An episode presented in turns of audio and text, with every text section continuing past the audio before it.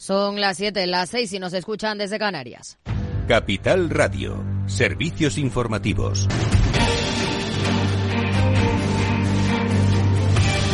¿Qué tal? Muy buenas tardes. El Gobierno ha dado luz verde a la Sociedad Estatal de Participaciones Industriales para tomar hasta un 10% del capital de Telefónica y convertirse así en la mayor accionista de la compañía, tal y como ha notificado a la Comisión Nacional del Mercado de Valores. La vicepresidenta económica Nadia Calviño señala que la compañía desarrolla actividades que son de vital importancia tanto para la economía como para el bienestar de los ciudadanos.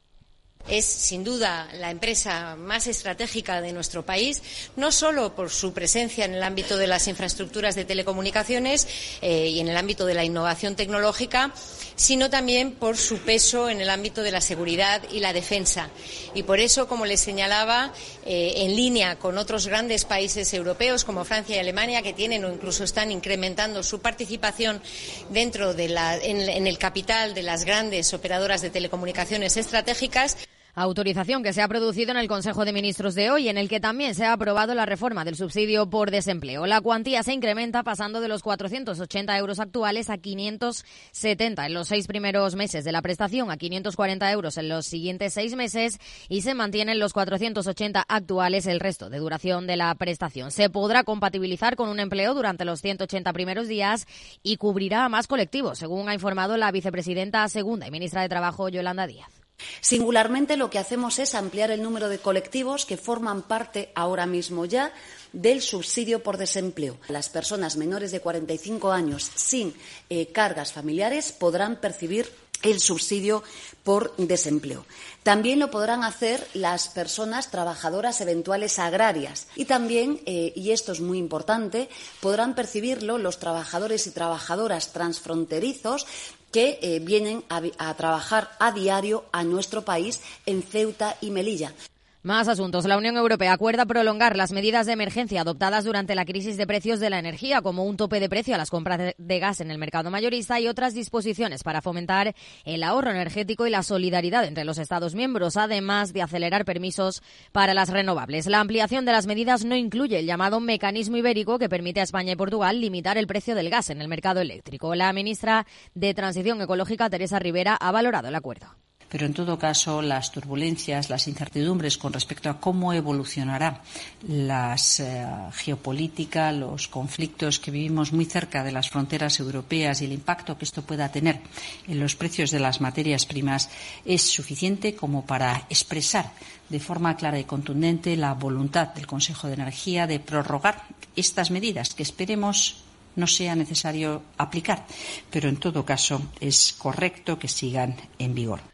Y el Banco de España ha publicado hoy sus nuevas proyecciones macroeconómicas. La economía española se desacelerará aún con más fuerza en 2024 y pasará a crecer a un 1,6%. De hecho, el organismo estima que el crecimiento se mantendrá por debajo del 2% durante todo el periodo 2024-2026. Además, espera que la inflación se reduzca durante el próximo año al 3,3%. Y a las 8 el balance con Federico Quevedo. ¿Qué tal, Fede? Buenas tardes. Buenas tardes, Aira. Pues de esas previsiones del Banco de España y del análisis de esas previsiones vamos a hablar con Laura Blanco nuestra lupa. luego nos tocará también hablar de los deportes de la jornada de liga que empieza hoy, de la que terminó ayer.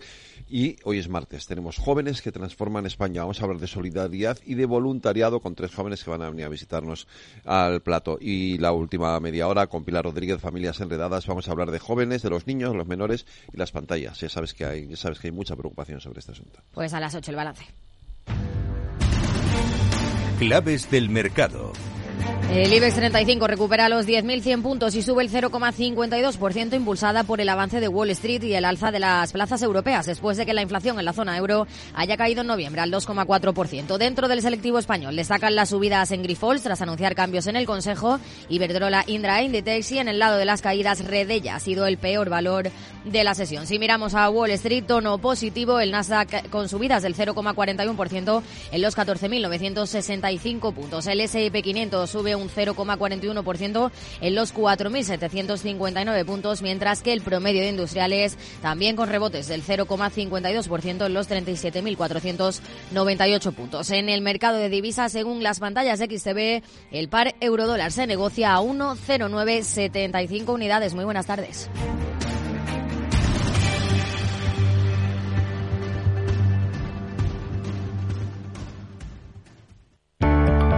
Capital Radio. Siente la economía.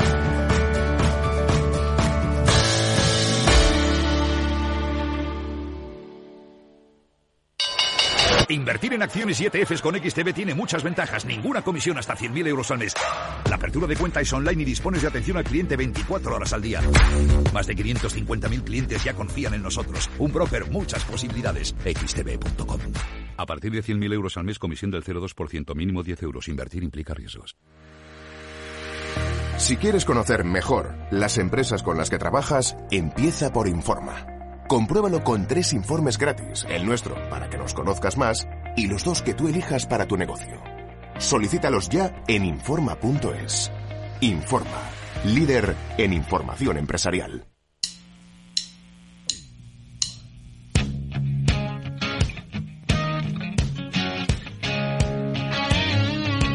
En Capital Radio, After. Con Eduardo Castillo.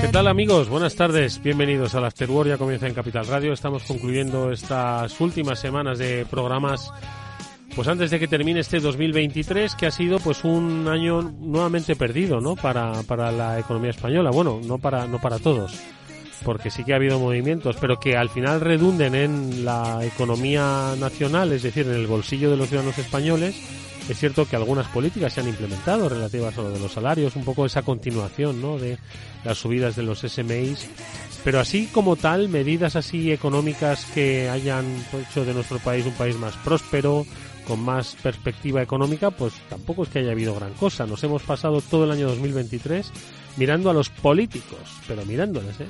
Y el año 2022 también. Bueno, llevamos desde el año 2015 mirando a los políticos en vez de mirar las cosas que importa. Bueno, pues de esto y de muchas otras cosas hablaremos a lo largo de los próximos minutos. Lo haremos con la ayuda de nuestro querido Félix López, al que pues ya saludo, que está aquí conmigo. ¿Cómo estás, Félix? ¿Qué tal? Muy bien, todo, todo fenomenal. ¿Qué te parece la diatriba con la que he empezado? Fenomenal, es más o menos lo mismo, ¿no? La de todos los días, ¿eh? mi optimismo este generalizado. Ya, pero es que como aquí hablamos de economía, pues todo de economía, pues para hacer que la gente sea un poquito más libre y más rica, si se puede. Rica, pues en términos... Sí, pasta en el bolsillo. Proporcionales, ¿no? Eh, no rico porque sí, sino rico de acuerdo a tus posibilidades, capacidades, merecimientos, ¿no? Pero rico en definitivo, ¿no? Y, entonces y entonces digo, vale, este 2023, ¿qué, qué, ¿qué ha hecho alguien para que la gente sea más rica? Yo he intentado contarlo. He tratado de contribuir a que la gente se entere pues con especialistas como tú. ¿Qué ha pasado este año 2023 para que la gente sea más rica? Pues en principio no era un, un año No era un buen año para... no, empezó el año, pues oye, que el petróleo se iba a encarecer, menos mal que se ha abaratado. Verdad, será una sorpresa. Está ahora la cosa, pues oye, económica. Mm. Ahí nos hemos hecho nosotros un poco más ricos y, y los árabes un poco más pobres. ¿no? Y luego ha estado pues el dólar que parecía que también se apreciaba mucho y últimamente pues ha depreciado. ¿no? Con lo cual, pues bueno, no sabemos si nos hacemos más ricos o menos ricos por eso. En principio, el euro es un poco más potente, pues podremos comprar más cosas importadas. ¿no? Así que ahí nos hemos hecho otro poco más ricos. Y, y, poco más, es decir, han subido el sueldo para algunos, a otros también. Los sueldos en España han subido. A otros no. A otros no. Y la gente, pues oye, los que tienen que ganarse el dinero a base de contratos, pues eso lo tienen más, más complicado. Y poco más, ¿no? Nos hemos estado fijando mucho pues en el tema político. Están los políticos ahí como en la feria. Todavía tenemos la bola en la mano, pero no sabemos qué hacer con ella. ¿no? Y estamos ahí, pues si vamos a tirar al mono o no. ¿no? Un poco de, de, y, la sensación, efectivamente, lo que tú dices, pues que no vemos gran cosa, no. Se nota, siempre lo comento yo mucho, ¿no? Que es fácil, en realidad. Pues es la generación de ambiente. Lo hablamos la semana pasada. Sí, es un ambiente, digamos, positivo, de que la gente no ha abundado mucho en España esa, esa sensación, ¿no? que, oye, fíjate que bien vamos, ¿no? Yo, por decir algo, el año 98, 99, 2000, ¿no? Donde, pues, efectivamente había un crecimiento sustancial. Después, pues, ha habido etapas en las que digas que, que, el país podía, de alguna manera, despuntar. Y eso que, en definitiva, con todo el desastre macroeconómico que generamos nuevamente en España, pues el desastre no es tan total. así que, bueno, ahí andamos. Bueno, pues eh, vamos a hablar, si te parece, de la última eh, actualidad económica, que no sea, insisto, a qué ciudadano español le va a afectar, salvo a que quizás trabaje en Telefónica. Pero de eso comentamos cinco minutos, pero antes, venga, se incorpora Chimo Ortega.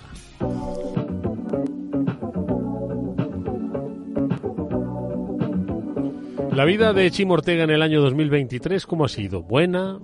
¿Mala? ¿Regular? Vida económica, Chimo. Buenas tardes, ¿cómo estás? Qué recibimiento musical, cómo me ha gustado. Las manos de eh, Víctor Nieva, las manos de Víctor Nieva. Gracias, Nieva, ha sido un placer. No, pues, a ver, mi vida, mi vida en el año 2023 no me quejo de ella para nada, pero económicamente un desastre. os voy a engañar. Bueno. Pero Económicamente un desastre. Lo que pasa es que se intenta suplir con dosis de optimismo y con otras cosas, con imaginación. Ya, esto es como lo de retribución flexible. Dice, mira, no te voy a pagar mucho, pero te voy a dar retribución flexible. Esto es... Exacto. no, pues no, no. Hay una este perspectiva muy mala, pero te voy a alimentar con dosis de optimismo, ¿no? Claro. Yo este año me he aplicado la retribución flexible a mí mismo y a mi entorno y bueno, pues mira, no ha resultado tan mal el año, no, no está mal. Aunque hoy me reía y, quiero hablarlo con vosotros. No quiero establecer el pesimismo ni, ni cambiar de tema. No, no, aquí no somos pesimistas. Me reía con un entrevistado hoy eh, porque decía, bueno, y ya eh, que el año que viene no pase nada en el programa, ¿vale? Y entonces le he mirado y le he dicho, el año que viene. Volcán en Islandia, recordar la que lió el último, eh, Mar rojo que no se puede parar, que no se puede pasar. Eh, los cargueros, ruta alternativa más larga y problemas logísticos. Digo, sí, que no pase nada el año que viene. Ya está se me había olvidado el volcán en Islandia. Está pasando al final de este. De nombre impronunciable. ¿Cómo era? ¿Cómo se llamaba ese volcán? Volcán de Islandia. Déjalo. No, no Es verdad que los vuelos no podían volar. Pues no sabemos qué pasará con el de hoy. Esta mañana yo, la verdad es que no lo he seguido, pero me he desayunado con que había una grieta de cuatro kilómetros.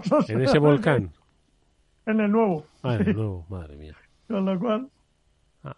Bueno, pero como cada, cada vez que empeora digamos, bueno, la flexibilidad esa económica que te has impuesto, etcétera, Cada vez que va ocurriendo esto y esto... Retribución flexible. Bueno, pues en el mundo entramos en retribución flexible a partir del 1 de enero, con el volcán, etcétera, pero también el precio del optimismo baja. Ese es el problema. No, con lo cual, pues bien, podemos comprar más optimismo por el mismo por el mismo ingreso, ¿no? Que es un poco lo que, si he entendido bien, es lo que te había pasado a ti este año. Sí, sí, ha sido eso. Ha sido literalmente eso. No he pues, recurrido a otras se cosas. Se va a aplicar la ciencia esta pues a toda la, humanidad, ¿no? No, la verdad es que, eh, aparte del tema del volcán, volvemos con la historia de los transportes internacionales. las, compañías navieras han subido de precio en bolsa, no veas. Ahora los inversiones han aprendido rápido todo lo que sea que el barco no ande es buen negocio. ¿no? Es un poco lo que se ha descubierto en los últimos dos años, ¿no? Por todos los sectores, que en realidad lo que hay que hacer es no hacer. Y entonces si no haces, pues ganas dinero. No mandas barcos, no haces coches, y entonces pues tienes problemas con los chips. Hay una crisis agraria, pues que no la pertina sequía o la lluvia que no existe, etcétera, heladas, ¿no? El aceite de oliva, todo ese tema. Y entonces, pues los precios pues están donde están, ¿no? Así que fíjate, si igual dejamos de trabajar, igual ganamos más. Con esta nueva ciencia de, de la retroversión. ¿Ves? Si Félix me levanta el ánimo, voy por el buen camino. Solo me queda dejar de trabajar, ya dejo de cobrar. Bueno, pero tú al menos te has podido electrocutar un poco este año con tanta coche eléctrico y Sí, demás. eso ¿no? sí, pero no me ha dado ninguna descarga. Oye, los que yo pruebo van perfectos, no lo entiendo. Porque lo de los coches eléctricos eh, todavía y bueno, es que si abrimos este melón no lo cerramos en, en este último programa. Así que es que no lo quiero abrir. Quiero, habl- eh, quiero hablar de lo de Telefónica. Vale. El 10% al que va a llegar el gobierno para, según dicen, contrarrestar, equilibrar, proteger, defender los sectores estratégicos y así pues mitigar, eh, eh, contrapesar los eh, la entrada del fondo saudita pues con, con llegando hasta casi el 9%, ¿no? Y ahora pues la SEPI eh, se ha dicho en el Consejo de Ministros va a llegar hasta el 10%. Ya tiene una pequeña participación, si no me equivoco, ¿no? Y entiendo que comprará en mercado. No, no, no he visto el detalle. Entonces, ¿el truco, ¿el truco cuál es, Eduardo? ¿Hablar con un fondo saudita para que te compre un 9% de la empresa? Y entonces va, va al Estado y te pone un 10%. Y, Mm. amplie- y así tienes más dinero y mejores accionistas. ¿no? Y accionistas ya controlando la compañía, ¿no? Claro, ese Pero, es el truco, ¿no? Claro, claro, claro. Bueno, vendrá, vendrá Musk. ¿no? Exacto. Y pondrá un 15%. Haremos una fusión Twitter telefónica. X. X. X, ¿no? Y, pondrá un entonces- 15%. sí. ¿Tiene, ¿Tiene razón de ser la presencia de estados en sectores? Bueno, en sectores, en empresas. No, yo creo que no. A ver, Félix seguro que me rebate, pero eh, yo creo que no. Que las empresas tienen que ganarse su, su sustento. Es verdad que pueden, a- en determinadas ocasiones puede haber ayudas para ciertas cosas, para implantación de factoría, para planta, para eh, generación de empleo. No digo que no tengan eso, pero yo no creo que deban estar en el Estado. Yo el único caso que tengo en nuestro sector es eh, las empresas francesas, ambas dos participadas con un 15% por el Estado y no está muy contento ni el Estado ni las empresas. Bueno, es que la felicidad no es fácil, ¿no? Para, para nadie, ¿no? En principio alguien podría decir, ¿tiene que ver el Estado algo que ver con esto? Pues la idea general es que no, pero no por el Estado, sino porque en general todo el mundo dice que cuando lo coge, puede ser que esté contento, ¿no? El Estado y el entorno del Estado, pero la empresa no ir bien. ¿no? A un 10% es como poco, ¿no? Pues, oye, igual tampoco contamina demasiado todo el tema. Pero no parece que vaya a salir nada bueno de ello. O sea, pues, parece que es todo defensivo. ¿no? Aquí vienen los árabes y nos van a comprar y nosotros nos defendemos. Aquí como en la Reconquista. Pero no parece que de esto salga nada positivo. Es decir, que de alguna manera pues el planeamiento estratégico de Telefónica reciba el input ahora de gestores ¿no? mejores que los que han tenido y miembros de nuestra administración, ¿no? Eh, asesores, etcétera, ya se incorporarán toda esta movida, pues no da la impresión de que eso vaya a generar ninguna idea positiva para la empresa, ¿no? Quiero decir que no es un buen momento, pues para pensar que ahí vamos a ganar algo, ¿no? Pero bueno, oye, como dice, esto depende de quién lo maneje, qué ideas hayan tenido los que se les ha ocurrido esta idea, que por otra parte se viene barajando desde hace tiempo, ¿no? Exacto. ¿no? Y mucha gente lo dice, pues oye, sectores estratégicos efectivamente mejor están en nuestras manos, ¿no? Pero bueno, una cosa es que en España las manos pueden ser nuestras, pero que no puedan ser buenas. ¿no? Que es un poco la- lo que ha ocurrido en España, un poco con el sector público en general, ¿no?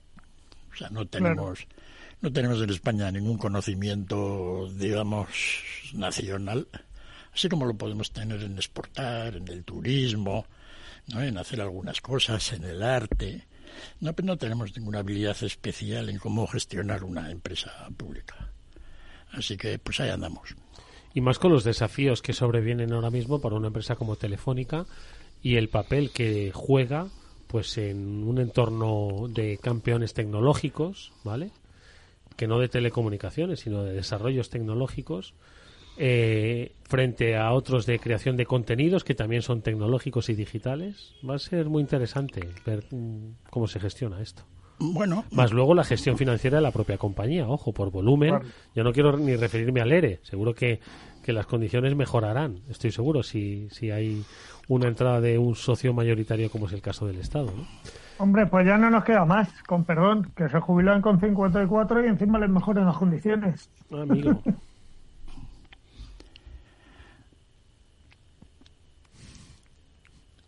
bueno, yo creo que todavía está por ver un poco, para empezar, qué va a cambiar dentro de la propia telefónica, ¿no? Porque al final, cuando uno se hace con una posición de dominio, ¿no? Bueno, de dominio en este caso es eh, mayoritaria, ¿no?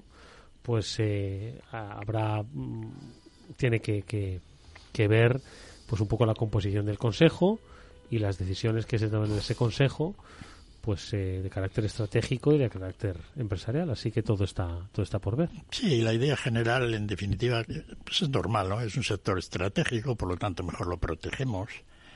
Pero los sectores estratégicos sujetos a pues claro no cabe duda de que lo hemos comentado aquí muchas veces el caso de Telefónica y con el, resto de las compañías, digamos, de transmisión de datos, ¿no? que básicamente es lo que son esta gente. Ahora, pues no le han terminado de sacar partido a, la nueva economía. Se han hecho más grandes, etcétera, pero sus inversores pues no han ganado dinero. Y no parece que vayan por la idea de, ganarlo. Entonces, pues ahí andamos un poco, ¿no? de, y, tiene que ver esto un poco con el hecho del manejo de los fondos públicos pues para labores de I más D, digamos, o implantación de empresas. Todo este programa europeo de, de, dinero que en principio se ha debido dar ¿no? para gastos de reconstrucción después del COVID, pues la idea general era que era, que lo hemos comentado aquí también, y que no parecía buena idea en el sentido de que eran más que proyectos para hacer algo, para hacer una vía de ave, por ejemplo, ¿no? o reparar algo, eran proyectos como de más de. Es decir, dábamos dinero para que alguien, en el sector privado, pusiera alguna idea novedosa. Proyectos de más de, por ejemplo, en todo el sector este de las nuevas tecnologías relacionadas con la energía, que era un poco el campo central, ¿no? Entonces, no parece que haya salido tampoco nada, ¿no? Es decir, de alguna manera, porque, porque estaba todo mal planteado. Es decir, tú no puedes, con fondos gubernamentales, hacer capital riesgo. Muy difícil. De la idea en que. Y era un poco la idea, ¿no? Bueno, a eso se van a tener que apuntar los gobiernos del mundo más a fondo. El gobierno chino sí lo hace está todo el día apuntado. ¿no? En realidad, eh, entonces el resto del mundo ha dicho, oh, pues nos tocará a nosotros también. Pues habrá que regalar dinero para hacer centrales, digamos, de hidrógeno o gasoductos, hidroductos, o como se llame eso, ¿no? y proyectos que en realidad impliquen pues un riesgo para el gobierno. ¿no? Y esa es un poco la idea. ¿no? En Occidente no estamos muy acostumbrados a que eso funcione bien. Y entonces, sin embargo, sí parece que si queremos competir con los chinos, pues que debería haber algo de eso. Entonces, si eso se aplica de manera general a Europa, pues digamos que el 10% de la compra de Telefónica es simplemente un chiste. Es decir, habría que comprar 10 telefónicas, ¿no? desarrollarse a un nivel más grande. Pero no creo que, la política en Europa vaya por ahí. Hay muchos problemas para que eso funcione. Mm. En Estados Unidos, en los últimos dos, tres años, ha habido más iniciativa en eso, pues muchas subvenciones para el establecimiento de plantas de chips, todos tratando de cortejar, patria y tal ¿sí? todos tratando de cortejar a Taiwan Semiconductor para que ponga un chip debajo de cada autopista de Estados Unidos. Pero bueno ahí andamos. Ese yo creo que va a ser uno de los temas más fundamentales no hasta qué punto los gobiernos occidentales van a tener que empezar a hacer cosas que eh, han hecho en el pasado mal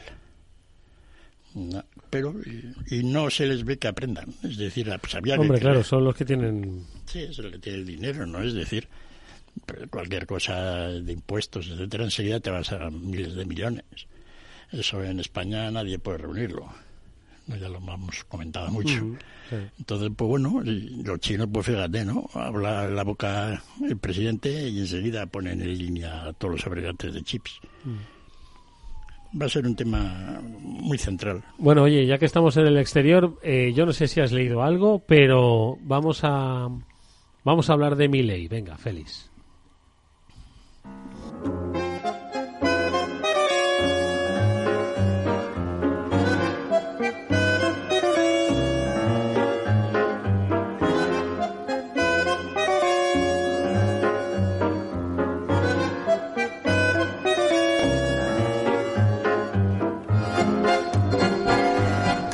Pasado? Porque yo, sinceramente, desde que desde que iba a venir mi ley a devorarnos a todos, fíjate, aquí en España también, ¿eh?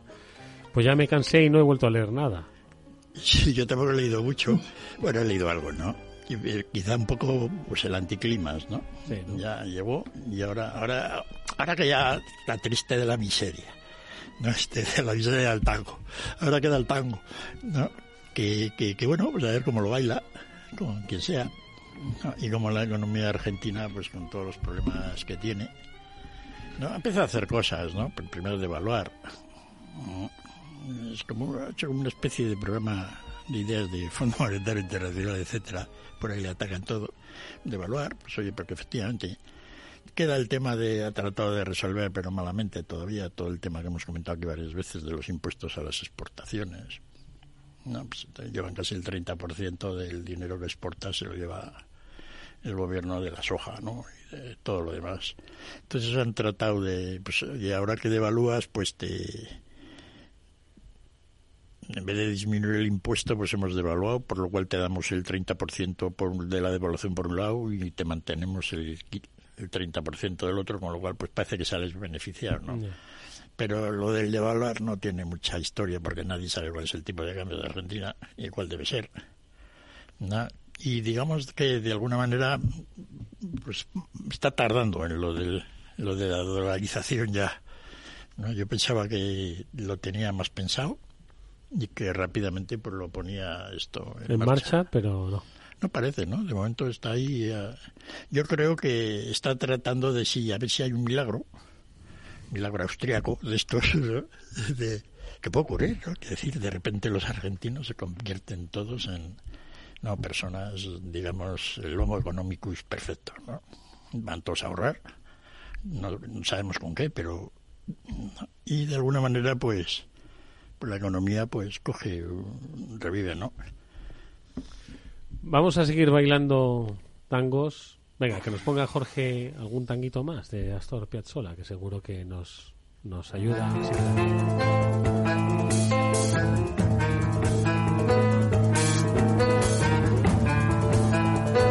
¿Qué tal bailas tú estos tangos? Javier López Bernardo, buenas tardes. Buenas tardes, Eduardo. Pues te vas a llevar una sorpresa. Estuve tres años bailando tango yo.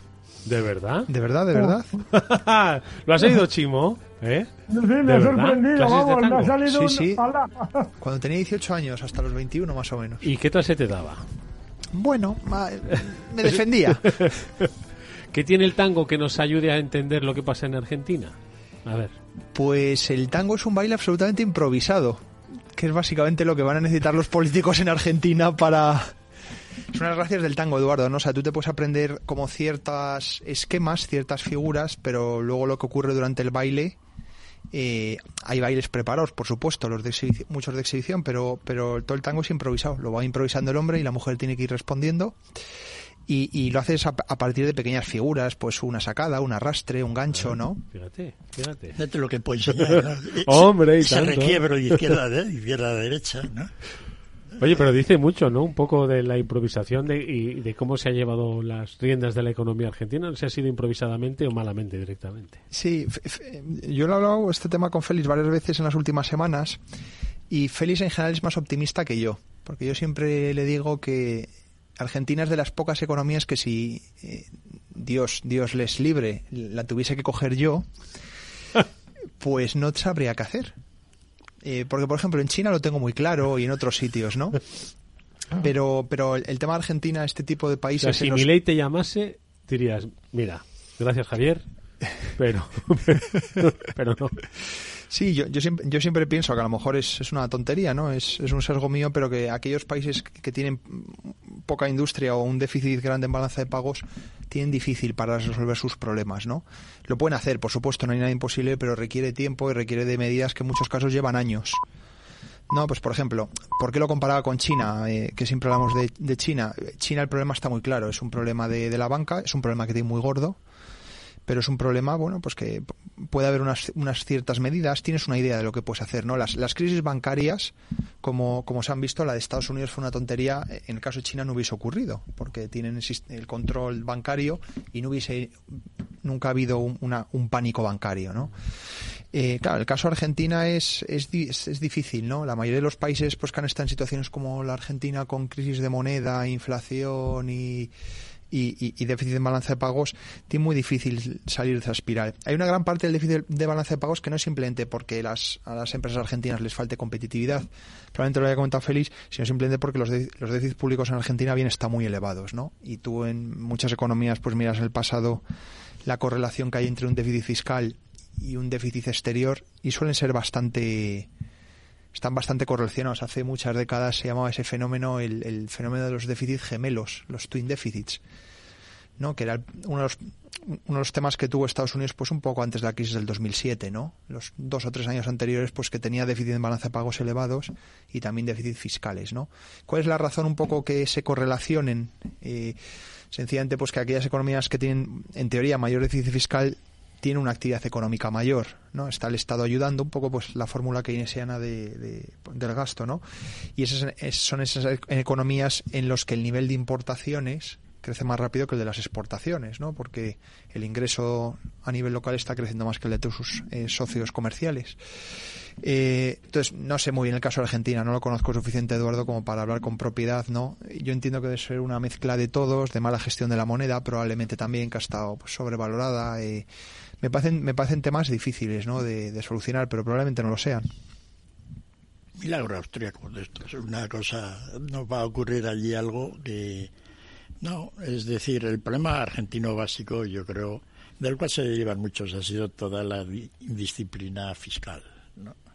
Es decir, el gobierno nunca, con ese sistema político que se han echado, pues nunca han sido capaces de, digamos, equilibrar las cuentas públicas y de ahí vienen una serie de defectos, que es básicamente pues la inflación, ¿no? por lo tanto una moneda sobrevalorada, problemas en balanza de pagos. Te cuenta que los países que devalúan ¿no? pues son básicamente por la antigua moneda sobrevalorada. Y no hay cosa peor para un país en desarrollo que tener una moneda muy sobrevalorada a veces, ¿no? Y lo bueno que suele ser, pues tener una moneda un poco infravalorada, como le ocurrió a China hasta hace bien poco, ¿no? China ha pasado a otra escala, ¿no? Porque ya no necesita casi el tipo de cambio para sobrevivir tanto porque ya puede exportar pues, tecnología, ¿no? Pero estos países que dependen bastante de pues, la commodity, etcétera, pues bueno, ahí andan, ¿no? Bueno, vamos a seguir hablando de más economía, de más eh, países y sobre todo de lo que nos ha deparado el año 2023. Antes vamos a hacer una brevísima pausa y escuchar un consejo. Si inviertes en bolsa, esto te interesa. XTB, tu broker con más de 15 años en España, tiene la mejor tarifa del mercado para comprar y vender acciones y ETFs. No pagues comisiones hasta 100.000 euros al mes. Si inviertes en bolsa o quieres empezar más sencillo imposible, entras en xtb.es, abres una cuenta online y en menos de 5 minutos compra y vende acciones sin comisiones, además con atención al cliente las 24 horas al día. ¿A qué estás esperando? Miles de clientes ya confían en xtb.es. Un broker, muchas posibilidades. A partir de 100.000 euros al mes, la comisión es del 0,2%, mínimo 10 euros Invertir implica riesgos.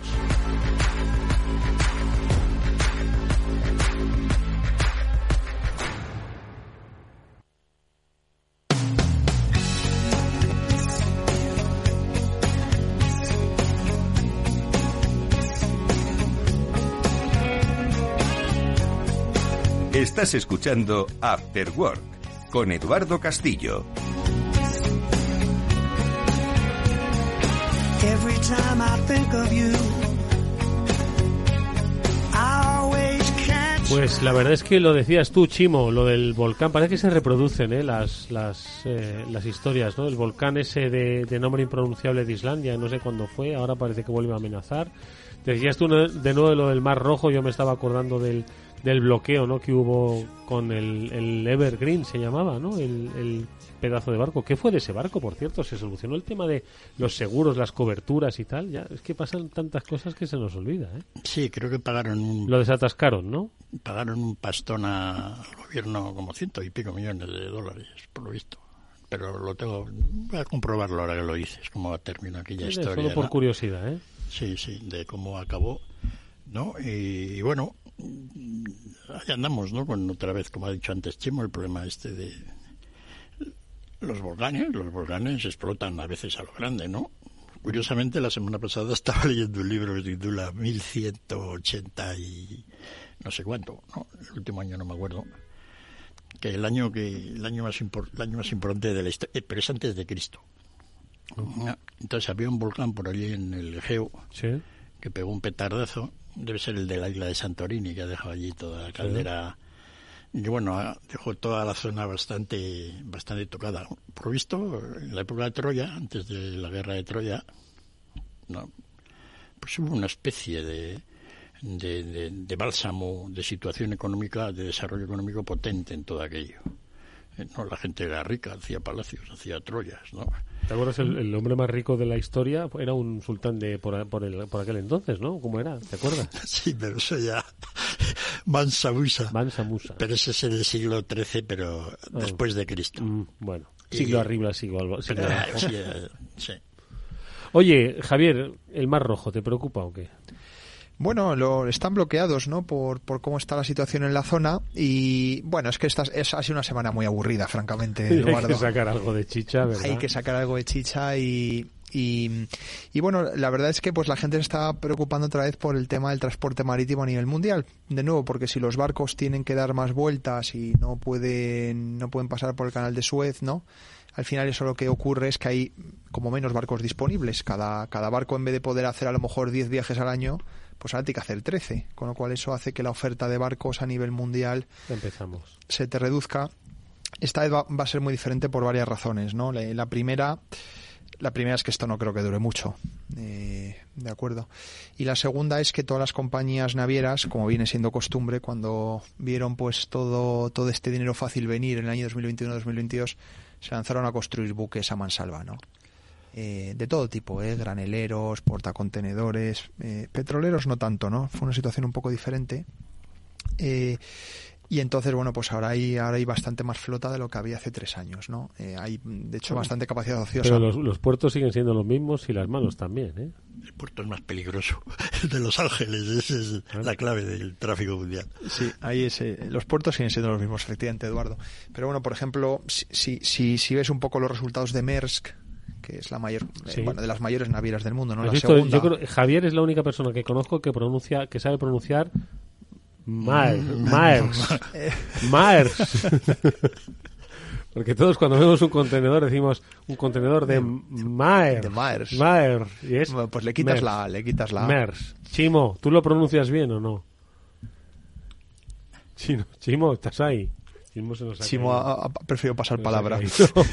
bueno, ¿qué, ¿qué, el resultado es de MERS? Han, han, han, bajado muchísimo, Eduardo, han tenido una normalización bestial y están pues en niveles del año 2019, más o menos, ¿no? Y de los la última década, y ya iban anunciando en plan agoreros pues que el resto de la década que les quedaba era mala por la capacidad, eh, por la cantidad de barcos, de barcos que se están construyendo en los astilleros, ¿no? Entonces, no creo que vuelva a pasar, pero es, pero es simplemente una breve reflexión de que Félix lo comentaba muchas veces, ¿no? Y seguramente puedo hacer los números aquí otra vez, de, de toda esa inflación de costes que tuvimos en los años 2021-2022, una gran parte se debió al shipping, ¿no? O sea, si tú coges lo que vale un contenedor, lo que vale el transporte y el valor de las mercancías... ¿Cuánto llegó a subir? Recuerdo que Félix nos lo contaste, un 150% los precios. Mucho más, como cuatro más. veces. Joder. De 2.000 dólares traer un contenedor de, de allá de la China a Europa o a América pues a costar 10.000, ¿no? Qué pasada. Sí, eso era, llegó a costar los contenedores, pues eso, 10.000, 12.000 dólares, ¿no? Para una carga que normalmente llevan 40, 50.000 dólares, mm. depende de los productos, ¿no? Entonces eso simplemente para los productos importados era un 20%, digamos, de coste adicional, ¿no? Junto con las ganas que tenían entonces los fabricantes chinos de decir, oh, ya que aquí se van a llevar la pasta a los del barco, que me lo lleve yo también, y subía los precios, ¿no?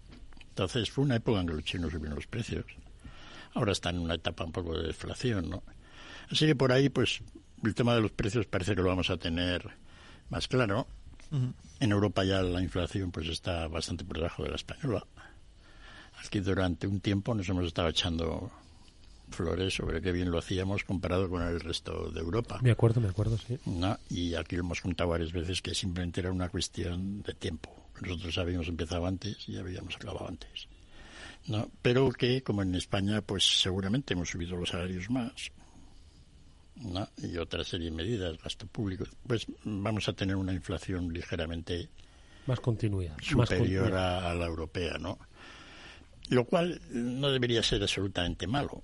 Es decir, en España tuvimos una etapa de inflación superior a la europea, pues que era el periodo, el periodo 2000 al 2006, pero que esa era benigna, era es decir, si en España no tenemos más inflación que en Alemania, nunca tendremos los salarios alemanes. ¿no? Porque cuando uno converge, pues tiene que converger no solo realmente en la cantidad de, sino nominalmente. ¿no? Entender los salarios alemanes y los precios alemanes que son más altos. Entonces, los españoles, si la cosa fuera bien, bien, bien, bien, bien, tendríamos que tener los próximos 30 años bastante más inflación que en Alemania. Y que eso no fuera mala cosa. Es decir, que de alguna manera no eso permitiera, pues, por ejemplo, un 2% de inflación, los alemanes uno, y un 3 o 4% de subida de salarios. ¿no? Y los alemanes, pues, un 2 y pico. Entonces sería, pues, una convergencia como debería ser, ¿no? Y eso solo ha ocurrido en España en los últimos montón de años, pues, en la etapa esa, ¿no? De que todo el mundo lo criticaba mucho y estamos perdiendo competitividad, tenemos más inflación en España que en Alemania, lo cual pues, es cierto, ¿no?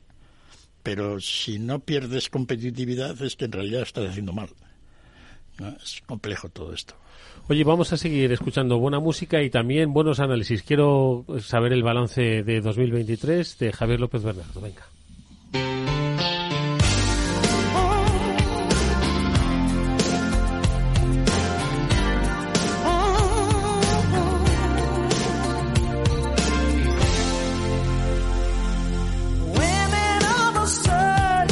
¿Con qué te quedas de este año? Creo que vas a ser la única persona, y además me alegro muchísimo, de que no me vas a hablar de inteligencia artificial. Pues no te iba a hablar, pero ahora que lo sacas tú, la, verdad es que sí, Eduardo. pues mira, te lo voy a decir. No me ibas a hablar de inteligencia artificial como el hito de 2023, ¿o sí? No, es, eh, lo que pasa es que la inteligencia artificial es un continuo, ¿no? Es verdad que este, que este ha sido quizás el primer año, eh, no diría en la historia, porque ya el, la primera gran irrupción que tuvo fue en el mundo del ajedrez, ¿no? Y luego ya en el juego del Go. Y eso ya fue hace cinco años. El de los chinos, ¿no? Sí, el de poner las, las, las bolitas, por así decirlo, ¿no?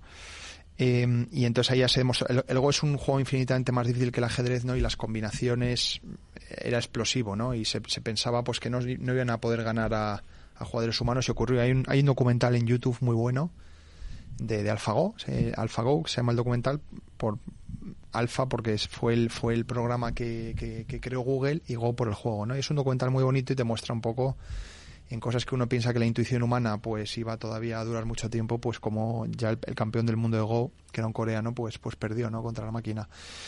Pero, pero claro, eh, lo de ChatGPT ha sido diferente porque ya ha sido por primera vez, ¿no? Que ha, que ha tenido un uso comercial a gran escala. Mm. Lo otro la gente siempre podía decir que eran temas muy específicos. Oye, vale, este juego, lo otro, ¿no?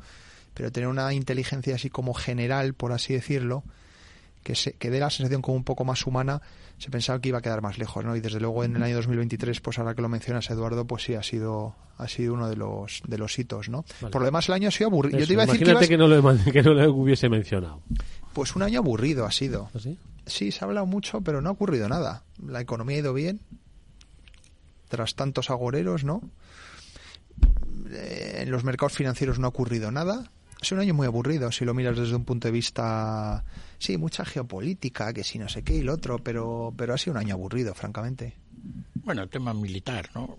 Hemos seguido con lo de, pero nos hemos entretenido últimamente más con con lo de Israel, ¿no? Y digamos que eso es un poco lo que a nivel y en España pues el tema político no de nuestra situación elecciones etcétera no la gente en general se preocupa un poco del resto del mundo sí no, es que se preocupe es que le da igual. da igual y en general y en general también sobre ampliamente. Están hablando de las campanadas.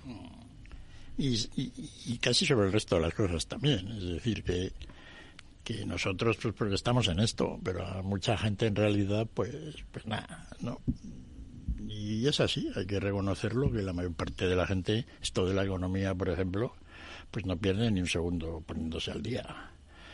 Que esto se ha hablado del canal de Suez y ¿no? la inflación, el precio, pues, no, no, pues está lo suyo, que está bien, ¿no? Es decir, y es así, es muy poca gente la que en realidad le, le está al corriente, pero muy poca gente, ni al 10% está al corriente de estas cosas, ¿no? Oye, y de cara a 2024, pues seguro que habéis leído los típicos mapas de riesgo, ¿no? Y tal, ¿no? ¿Qué tal? ¿Cómo, cómo... has leído alguno, Javier? Porque mapas de riesgo hay muchos, ¿eh? Yo es que ya no las leo, Eduardo, pero me imagino lo que pueden decir eh, para el siguiente año, ¿no? Pues primer año electoral en Estados Unidos, ¿no? Que además se presenta muy divertido y de hecho vamos a estar aquí en dos meses ya bueno, menos, eh, comentando pues eh, las, las elecciones de republicanas. ¿Ya? O sea, el año que viene ya hay elecciones en Estados Unidos. Sí, sí, se hacen en, noviembre, me imagino que serán. Empiezan los caucus de Iowa, no sé cuántos, sí. Exacto, ahora, ahora a partir de enero ya Trump eh, pues va a empezar a ver qué ocurre si gana Trump o no en el Partido Republicano. Y tendremos, me imagino que los resultados creo que era... Las republicanas, ¿no? Sí, los tendremos en junio, creo que era. No me hagas mucho caso. A lo mejor antes ya se sabe, ¿no? Porque ya se hacen varios caucus de estos que dices tú pues en enero, ahora empezaban en enero y febrero y marzo, ¿no? O sea que el año que viene lo vamos a tener ya solo con eso en Estados Unidos servido, ¿no? A nivel de más luego los juicios, pues que pues otra vez con el hijo de Biden, lo de Trump, ¿no? O sea que va a ser un año, precisamente por eso, como va a ser un año electoral, ¿no? Pues eh, se cree, eh, se cree, digo, porque la gente no tiene ni idea, ¿no? No tiene ningún tipo de acierto, ¿no? Que para la economía va a ser bueno, ¿no? Porque en Estados Unidos van a tocar poco las cosas para no, no fastidiarlo, ¿no? Oye, ¿quién, quién eh, va a ser el candidato o candidata demócrata? Pues Biden, ¿no? de momento, a menos que... Sí, la idea es que sea Biden, pero no sabemos si va a llegar. Oye, ¿Trump tiene posibilidades de ganar? Bueno, Trump no es que tenga posibilidades. Trump es que es el eh, candidato favorito. Eh, las republicanas, digo, las elecciones generales ya no sé. Las republicanas es el candidato favorito con un margen bestial. O sea, si tú sumas todo el resto de los candidatos, eh, no sé, la última vez que vi las probabilidades de Trump eran un sesenta y tantos por ciento. Y esto te lo estoy hablando de páginas, como siempre, ya sabes dónde las miro, los super forecasters, ¿eh? los ingenieros forestales que se dedican, que de aquí a un año siempre aciertan, Eduardo. Bueno, pues hay, hay, hay concursos de estos, ¿no? De super forecasters ahora mismo en, en el Good, Good Judgment Project.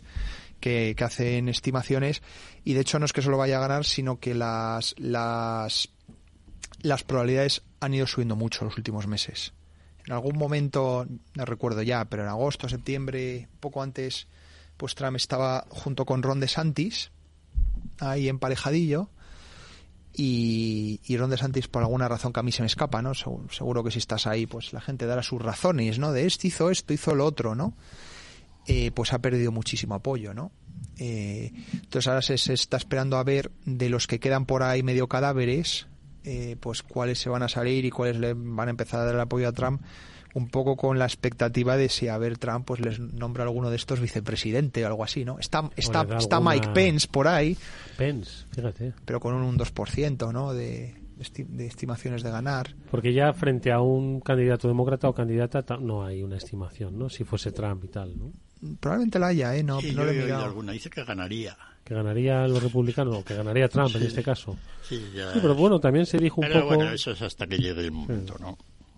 Va a cambiar mucho, hay muchos juicios de por medio, Eduardo, también, que, hombre, no, no deberían cambiar mucho, pero siempre te pueden dar alguna sorpresa, ¿no? Mm. Lo, que es, lo que es sorprendente es cómo.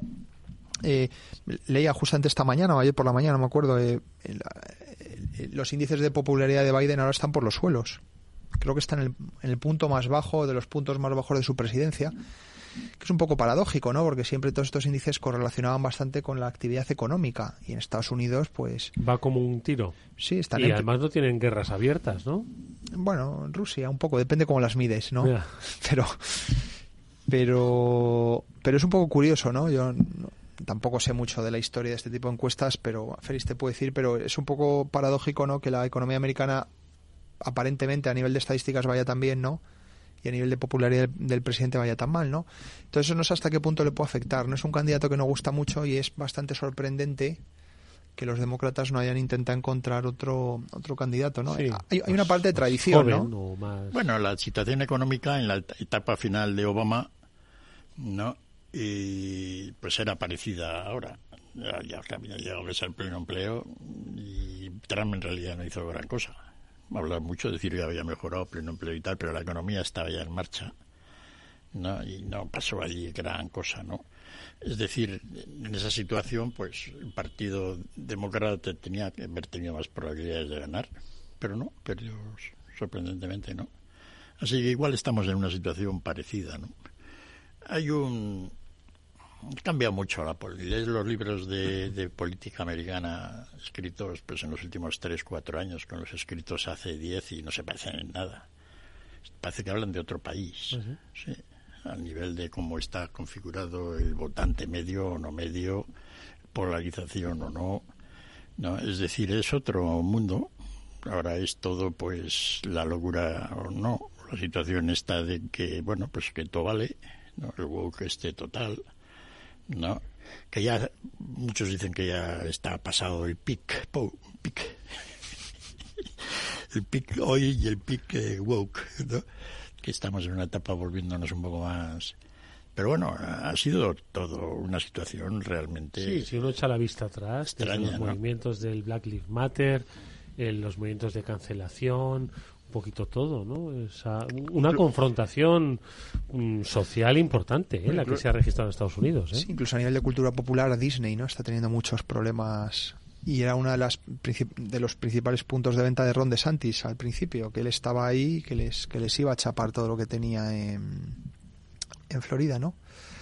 Y, y, ganó muchos votos, ¿no? Con esa idea de, oye, porque hay que cambiar los valores, no, en dibujos animados y educar a los niños de una cierta manera, ¿no? Eh, sí, ha habido bastante, Eduardo, y estoy de acuerdo con Félix que eso ha cambiado bastante, ¿no? Bueno, ya, ya iremos hablando de las elecciones. sí que vamos a tener un año largo de elecciones. Eh, hasta el punto de que la empresa americana no es lo que era. Es decir, el manejo de los recursos humanos dentro del sector corporativo americano no tiene nada que ver con lo que era hace 10 años. ¿Qué ha cambiado? ¿Cómo era antes, cómo es ahora? Pues ahora, efectivamente, todos los temas de diversidad que tienes que, de alguna manera, tocar. No. Claro, lo de la diversidad es peculiar porque es que la universidad sea más diversa, ¿no? Que pues, haya más profesores republicanos, ¿no? Son todos demócratas, básicamente. ¿No? Es decir, hay zonas de la economía americana donde esta idea woke ha calado mucho y donde empezó fuerte, fuerte fue en la universidad, que la ha copado totalmente hasta tal punto que hemos visto el escándalo este reciente. Sí, de, de, con respecto a Israel, ¿no? Sí, bueno, pero la podrían haber montado con cualquier otra. Ahí se les vio ya el, no hasta qué punto todo eso está realmente y, y, esto ha pasado en principio se dijo a las grandes empresas corporativas de las nuevas tecnologías Google Apple todas estas no pues que de alguna manera fácilmente les, les era además cómodo podían de alguna manera pues comprar todo este pero ha pasado ya a todos los sectores corporativos de Estados Unidos a todos los, departamentos de, de, recursos humanos. Pues que la empresa americana pues eran importantes pero vamos alguien estudiaba recursos humanos uno estudiaba finanzas etcétera no ahora los departamentos de recursos humanos son tribunales dentro de la empresa. ¿no? Madre mía. Pero en todas las empresas americanas. ¿Hasta qué punto eso va a incidir sobre el sistema corporativo americano y de cómo la empresa americana compite contra los chinos? Está por ver. Pero desde luego tienen problemas. Tienen problemas gordos de qué es lo que se puede discutir en un consejo de administración y cómo. A qué gente contratas y no contratas. Donde, donde inviertes dinero y no lo inviertes ¿no? Pues ahora tenemos en finanzas, está bien, ¿no? Pero tenemos toda esa idea del bono ecológico, ¿no? Estaba en, los fondos éticos, ¿no? Pero no sabía yo que se había ido a más con esto. Sí, ha ido a más. Lo, que decía Félix, curiosamente los, demócratas, a pesar de que han copado todo esto y, una gran parte de las empresas, y las tecnológicas, Eduardo, esta administración ha sido la más agresiva contra las tecnológicas. Es un efecto un tanto raro. De hecho, Google acaba de perder un, uno de los de los casos de antitrust desde hace muchísimo tiempo por el tema de los de los fees que pone en la en la Apple en la en la, en la Google Store. No son sospechosas de ser estas compañías tecnológicas mm, no son sospechosas digo de, de, de ser woke, ¿no? Por decirlo así, ¿no? Muy, muy inclusivas, diversas, sí, pero, que llevan por bandera, ¿no? Pues estas políticas, ¿no? Sí, pues, pues eso y con todo, pues la gente que han puesto en la Federal Trade Commission, que a mí me parece gente muy competente además, me parece que por fin desde hace muchísimas décadas hay gente realmente, siempre hablamos de políticos malos, joder, parece que siempre es el tópico. Bueno, hay gente que de vez en cuando ocurre un milagro, ¿no? Un milagro esos argentinos que decía Félix. y, no son políticos, son tecnócratas. Y ponen, y ponen a un elenco de políticos al mando de alguna cosa y ves resultados incluso en, cortos periodos de tiempo. Entonces, esta gente lleva tres años en el trabajo. Eh, o, dos en algunos casos. son, son horizontes temporales de momento corto, ¿no? Y están haciendo grandes avances. El antitrust en Estados Unidos es de las cosas que más ha cambiado en los últimos cuatro años con diferencia. Y yo creo que es va a ser el, el mayor impacto sobre la economía americana que va a tener la administración Biden a largo plazo. Y, y, está yendo a más, a ver qué hacen este año. Pero es curioso como Google y todas estas son las más perjudicadas de las medidas de esta administración, ¿no? Ahí ya te digo, gente como Lina Khan y, toda la gente que han puesto, pues eh, lo están haciendo de una manera muy metódica, organizada y, muy agresiva, la verdad. Y como diría alguien, te puedes quejar de un monopolio. O es la primera vez que la gente se queja de los monopolios que dan todo gratis. ¿No? Es decir, porque pues, te puedes, quejar del monopolio de la luz. Si te cobra, exactamente. Pero estos te lo regalan todo, pues, eh, ¿no? Y la gente venga como diciendo que fíjate, hay que meterle varos porque muy interesante, no hay derecho, ¿no? O sea, que no quitamos el ojo de Estados Unidos el año que viene. ¿Algún, algún sitio más? Un minuto nos queda, menos. Ya sabes que yo tengo debilidad por China, Eduardo. Madre mía. Y, hay que... ¿Y, dónde miramos en China? ¿Qué hacemos? ¿Miramos lo del su sector inmobiliario este? O... Sí, el sector inmobiliario va a ser un tema de largo plazo y eso, que, eso es un tema continuo. Ya sé que a lo mejor el tema puede parecer repetitivo y aburrir, pero fue como el sistema, el, sector inmobiliario aquí en España o la banca. Fueron sectores pues que durante muchísimos años, hasta que realmente estuvieron limpios, pues estaban en el ojo del huracán, ¿no? Y en el sector de China es lo que tuvimos en España, pero multiplicado por 10. Oye, que no sé si Chimo se nos ha caído. Chimo, ¿estás por ahí? No, Chimo se nos ha caído literalmente del, sistema. El, coche eléctrico le ha... Vete tú a saber en qué coche va Chimo. Oye, que nos tenemos que despedir, que paséis una feliz noche buena y Navidad, Félix, Javier. Igualmente, que le toque la lotería a todos los oyentes. Eso, por favor, que, os toque. Que os toque y que lo disfrutéis. No os lo gastéis muy rápido, pero que lo disfrutéis. Gracias, Javier. Gracias a todos y felices fiestas. Feliz, muchas gracias, amigo. Que paséis una feliz Navidad. Venga, nos vemos. Venga, nosotros eh, mañana volvemos a las 19 horas. Sintonía Capital Radio. Jorge Zumeta nos deja con esta buena música. Hasta mañana.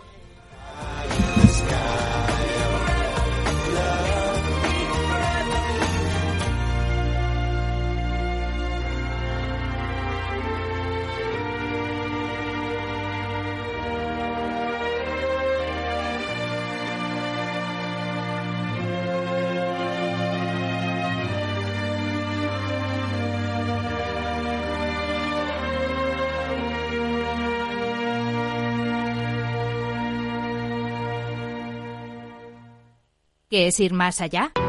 Con Arval podrás llegar donde te propongas de la forma más sostenible y darle a tu empresa todas las soluciones de movilidad que necesite, asesorando con las mejores opciones de movilidad para las distintas necesidades de tu flota, con vehículos electrificados, bicicletas, coche compartido. Arval, la transición energética arranca aquí. Más información en arval.es. Capital Radio. Siente la economía. Capital Radio, Madrid, 103.2. Si te gusta el pádel, en Capital Radio tenemos tu espacio. Todos los martes a las 22 horas saltamos a la pista para contarte la actualidad del World Padel Tour, los torneos amateur, las novedades de las marcas y toda la actualidad relacionada con el segundo deporte más practicado de España. Esto es Padel, los martes a las 10 de la noche en Capital Radio.